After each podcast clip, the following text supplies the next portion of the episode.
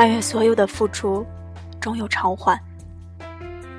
在过去的很长一段时间里，开启了自杀式的加班模式，而这后续带来的就是起床后的脖子剧痛，和每每凌晨时的突然惊醒。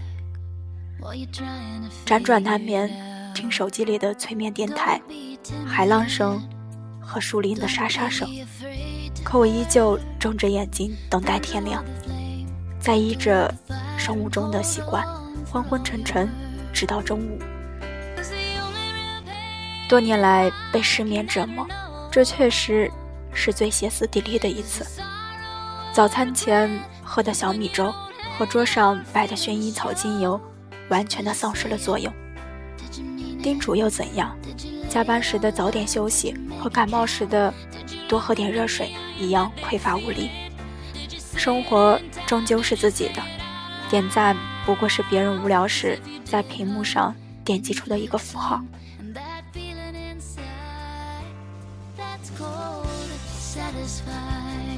凌晨末尾的空气里，能感受到粒粒分明的水汽，身体还带着空调的温度。走出写字楼大门，迅速被一片潮湿的冰冷包裹。每天下班后，习惯了和出租车司机聊会儿天，他们的眼睛遥望着天蒙蒙亮的远处，惊讶地问我：“你是刚刚下班吗？”我能做的表情不过是笑笑说：“还好。”习惯了，要接受生命的不公和选择背后的被预习。有的人周末饮酒狂欢，购物享乐；有的人工作学习，马不停蹄。我们有权利选择不同的形式，去决定生活充实的形式。只是有些看上去五光十色，有些看上去声色苦楚。及时享乐与沉默前行。谁都无法定义岁月在结尾时给出的回报是否得偿所愿。我只是想，在还能够决定自己以什么样的速度前进的时候，用尽全力冲刺到离目的地更近的地方，能够在余下的时间里放缓步调，看一看走过的风景。可生活又不是旅行，总有一段路你注定。要错过这些精彩的路，可未来的精彩，真的比现在放弃的精彩更棒吗？谁知道呢？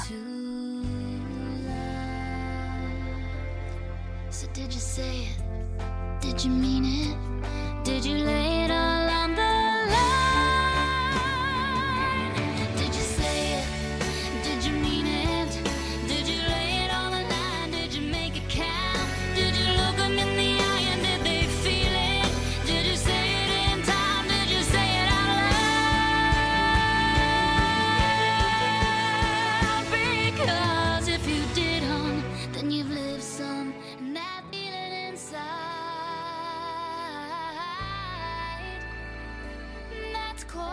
这一年，在假期里，迫切的想要离开北京，对于一个人旅行这件事越发的着迷。在陌生的、没有任何陈旧记忆的城市里步行，这种独处形式更容易感知自己。好奇的东张西望，走遍狭窄的小巷子，品尝寻常店铺里的当地饭，听当地人使用淳朴方言的家常。闲聊。记得在台北的永和豆浆，迎着早晨在陈旧的座位上和西装革履的上班族拼桌吃早餐，学着他们的样子用白色烧饼卷着酥脆的油条。在成都的小面馆里，外带了兔头，配着面条一起吃。老板的小儿子坐在我的对面，玩新买的玩具手枪。你看衣服蹭的油渍，在西安的小酒吧里，听那个北京来的老板兼歌手悠悠地唱着民谣。我一个人喝了杯浓浓的金汤力，静静地听到半夜。你手机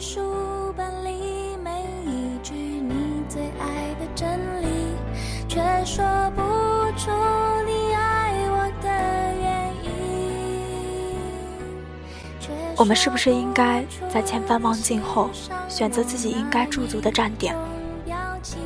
我们是不是应该在人海汹涌中走过，后知后觉，怦然心动？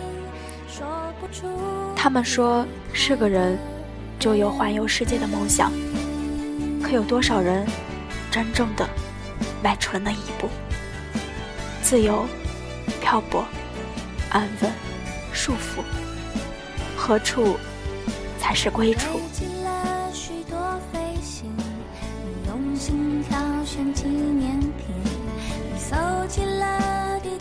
旅行中哪有那么多过目不忘的美景？让人着迷的不过是独自行走的自在和无人打扰的安静。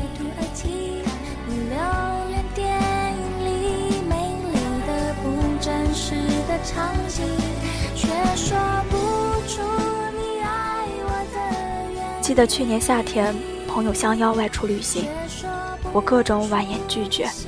而今年，几乎把所有的假期都计划了或近或远的目的地，认真的查看攻略说明，详尽的规划每一天的路线流程，收拾行李，与旺季中的人潮钻动一起，走上我们想过抵达。却从未抵达的远方。人总是会变的，或者他们料定了我，确定是会变的。可最后，依旧是要回到电脑桌前，麻木地写着冰冷冷的邮件，在困倦的午后，在桌子上冲一杯速溶咖啡。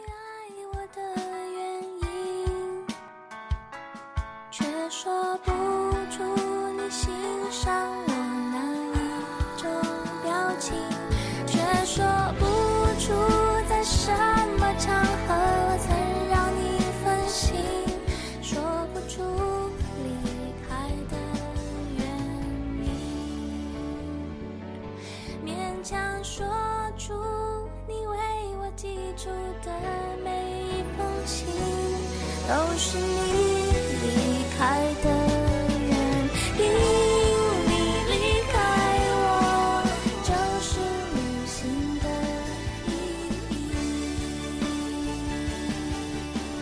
一个人住这几年，这几个字看上去无限伤感，充满着各种动荡的这一年，匆忙的搬家，深夜里把所有的行李打包，寄存到朋友处，拖着两个行李箱临时睡在陌生的酒店里，也有过在南方城市的机场，穿着高跟鞋从候机厅的这一头跑到另一头，只因没有看到变更登机口的提示。也曾清晨，在各色的机场、肯德基、麦当劳里，匆匆吃完一顿早餐，赶最早的航班。在困境中，别人总会问：“那你准备怎么办？”似乎我总有沉着冷静的回答：“独自踩着椅子，一个环儿一个环儿的挂窗帘；独自趴在地上，把散落成一滩的长短木条。”用螺丝钉拼成一个书架，独自面对一屋子坏掉的家用电器，打各种电话找修理工，独自守着不小心被刀子割破的手指，从药箱里翻出创可贴。我的答案是：其实我没得选，哭过也怨过，可这条路是我自己选的。我一个人做丰盛早餐，做心血来潮的法式甜点。散步去看午夜场的电影，吃一个人的爆米花。周末在健身房里挥汗如雨，自己去咖啡店喝热热的拿铁，赶一篇新闻的稿子。靠在宽敞的双人床上背单词或者看肥皂剧，等快递员周末送来的大小箱子生活用品。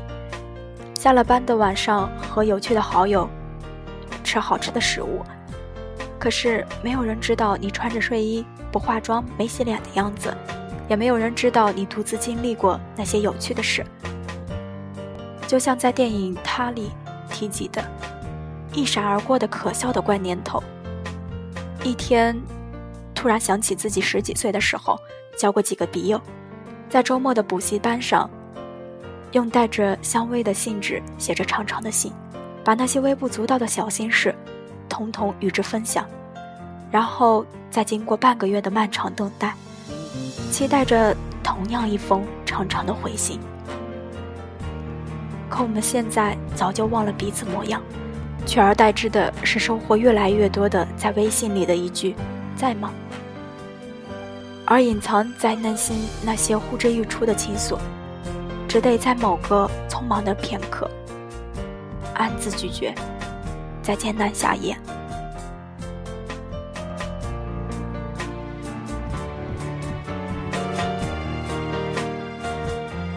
时间是怎么样划过了我皮肤？在过去的那些年里，我带着许多执念和欲望，像个拼命的蜗牛一样缓缓爬行，而现在我却发觉。幸福的源泉是放下，短暂的困苦和曲折算不了什么，可怕的是你要用一生去忍耐和接受它的层出不穷，和眼前那片未知的光明和黑暗。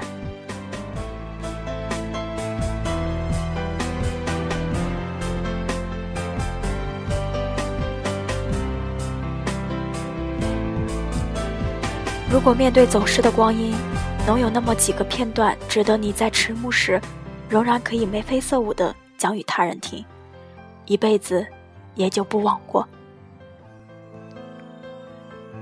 一天和一个朋友逛街，我们试穿心动的连衣裙，在镜子前留连，然后分享起各自第一次站在星光天地门前的景象。他说那时候还在读大学。和男朋友坐一个多小时地铁到大望路，出来站在星光天地的那一刻，像个怕光的小动物一样，迅速缩回了地下。他觉得那里是和他无关的世界。我也回想起许多年前第一次路过星光天地的样子，感觉那个世界遥远又耀眼，冬天甚至。都没有进去暖和一下的勇气。后来，后来这些年过去了，我们许多次约在那附近喝下午茶，难得空闲的双休日，一起去逛街试衣服，那些光芒都暗淡了。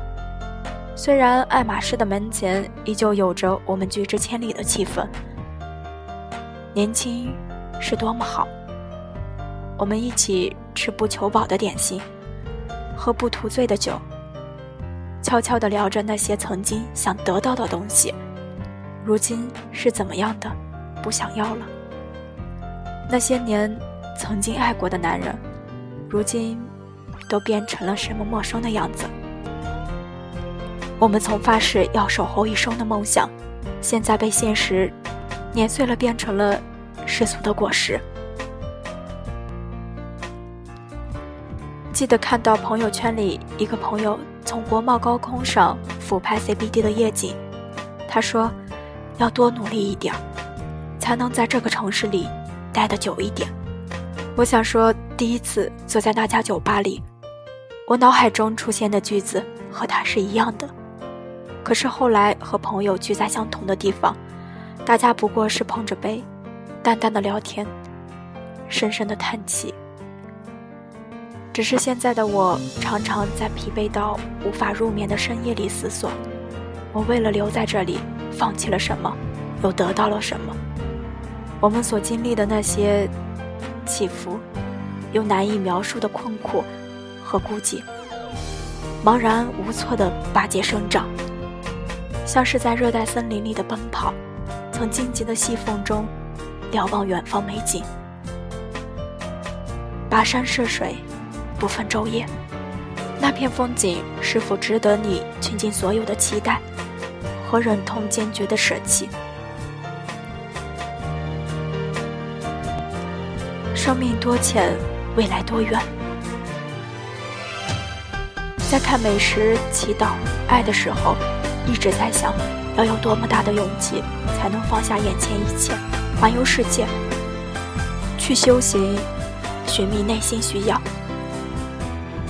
他要离开他去印度的时候，他说：“我们每天晚上都吃印度菜，你不要走好不好？说真的，那句话打动我了。可你我皆知，他要离开他，并不是因为印度的食物，他是爱他的吧？突然在此变故下，变得手足无系，无助的哀求着。我们都想突破以往的一成不变，在新的世界里挖掘更好的自己。今天我二十五岁了，一生里最好的时光走了一半。有时我在攀上山峰时，发现那并不是自己曾经想要的高度，陷入一段长久的失落无助中难以自拔。有时我发觉某一刻的电光石火，我又远远地望着他，就像我最爱吃又不敢多吃一次的那家餐厅。这一年，那么多人来来回回，最后能坐下来好好吃饭聊天的，不过三三两两。